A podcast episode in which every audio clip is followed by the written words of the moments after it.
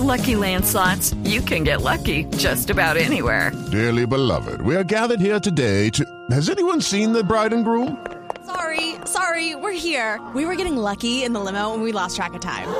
No, Lucky Land Casino, with cash prizes that add up quicker than a guest registry. In that case, I pronounce you lucky. Play for free at LuckyLandSlots.com. Daily bonuses are waiting. No purchase necessary. Void were prohibited by law. 18 plus. Terms and conditions apply. See website for details. María Clara, útil para las mujeres es saber que hay grasas saludables que podemos consumir. ¿Sí? Claro, nosotros podemos consumir semillas, o Ah, sea, sí. almendras, Grasas vegetales son esas. grasas vegetales. Son almendras, Entonces, pistachos, maní, exacto. Ajá. aceite de oliva, aceite de maíz, eso se pueden consumir. Sí. Lo que no podemos son grasas saturadas. Y precisamente para eso hemos invitado a la experta que se llama Claudia Angarita, que es la presidenta del Centro Colombiano de Nutrición Integral, para que nos cuente exactamente, que nos quite ese mito de la cabeza que si comemos aguacate nos engordamos, no, si comemos un salmón nos engordamos, no.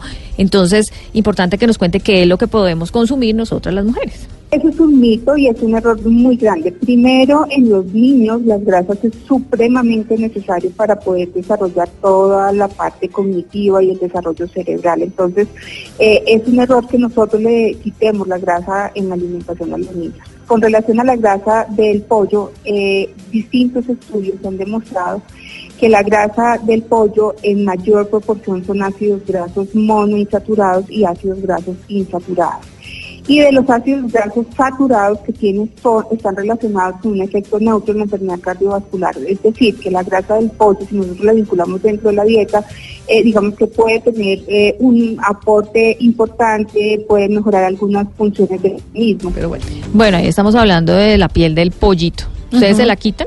Yo sí. Generalmente. Eh, yo, yo en mi casa Claro. no se come piel tostada, que es una delicia, solo en las alas. Yo se la quito. Chicharrón de resto pollo. no. Yo se la quito al que tiene el plato al lado para comérmela yo. Que Venga para acá. la- Deliciosa. Sí, Sí, yo la- el pernil yo me lo como Uy, con la piel. Pues lo que decía Claudia Angarita es que a los niños hay que dejarle la piel. A los por- niños. porque A los esas niños, grasas son porque esas importantes, grasas son para su importantes para su desarrollo. Y a los que somos infantiles, También, Paola, siente. aplica, Los que salen con niñas a sacar.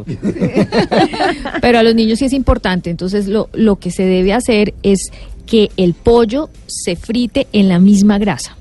Sí, o sea, Ah, sí, ustedes sí. no le pueden poner aceite, Aceite de maíz o ahí- aceite- no. Entonces la recomendación Entonces, es como cuando uno hace lento. chicharrones. Exacto. Entonces cuando María Clara, ¿Cómo que es la experta, nos va a enseñar. No, cómo es. ponen agua a cocinar y tienen que tener muy buen tiempo a Ajá. cocinar y ellos sueltan toda su grasa. Uy, como el agua se evapora, queda toda la grasa Sí. y en esa grasa se fríen Ok. y queda uy, delicioso. Pero es con tiempo. Si van a hacer frijolitos hoy, ya pongan los chicharrones porque están por allá a la una. Pero en agua. En agua. Claro. eh, y luego en que- su grasa. Y, exacto, luego en su grasa. Y el pollo lo mismo, pero en fuego lento. Entonces, ¿cómo es lo del fuego lento, María Clara? Enséñanos, porque, se- o sea, a fuego lento el pollo uno lo tapa en la sartén. sí. Ajá. Y ahí se queda... En agua, sí, se te- pues yo no- no, eso, es- esa sí no la he hecho, pero me imagino que es el mismo principio.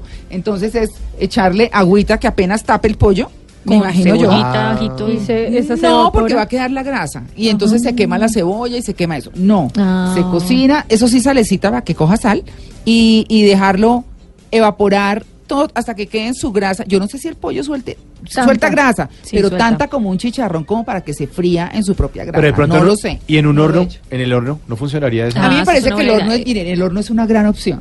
La- a la gente le da pereza, a la gente, pero el horno es una gran opción. Ustedes no saben cuando hacen un guiso, por ejemplo, si ustedes previamente meten la cebolla, el ajo, el tomate, el ajo, pero toda la cabeza completa. Y luego la sacan, lo espichan como mantequilla, lo mezclan y licúan todo eso con hierbitas, con sales, lo que quieran. Cuando eso se ha cocinado, le da un sabor al guiso totalmente distinto. Para que si quieren variar, háganlo. Claro, y entonces nuestros oyentes en Antioquia nos estarán diciendo si eh, el chicharrón les hace daño. Por eso le consultamos a la doctora Claudia Angarita. En el cerdo, digamos que pasa igual si es el cerdo que es tecnificado, porque se ha manipulado la, la alimentación, digamos, de, de ellos y, la, y, y, pues digamos que la grasa sería también de buena calidad. Pero cuando nosotros consumimos que es mantecas o hacemos un chicharrón o consumimos eh, aceites que se reutilizan y se reutilizan, ahí se transforma, eh, digamos, como la calidad de, de las grasas y se vuelven grasas saturadas y grasas trans. Entonces, eso sí aumenta el riesgo cardiovascular. O sea, no. El chicharrón no. Pero ese de vez en cuando. no, no me importa. Acuérdense yo la lo como. médica Ayurveda que estuvo acá Sí. de la comida india que Sí. decía que en últimas un 20%, o sea, eventualmente comer algo del, del 100% que usted come de comida, el 20% con pecaditos, una Eso. cosa Ajá. dulce, una no sé qué. delicioso. No, rico, la vida suave, o sea, pues también no abusar de Sí, nada. no sea harto de, ay, no, aléjeme eso. No, un No, chicharroncito. que hay para.? Sí, venga, Ay, pues. no, pero un uy, no, chicharrón bandeja bien paisa con eso, chicharrón. Sí. Costillita de Así que paciencia, Mauro, si va a hacer chicharrones que ya se provocó. Bueno, esas son las recomendaciones de hoy en Útil para las Mujeres.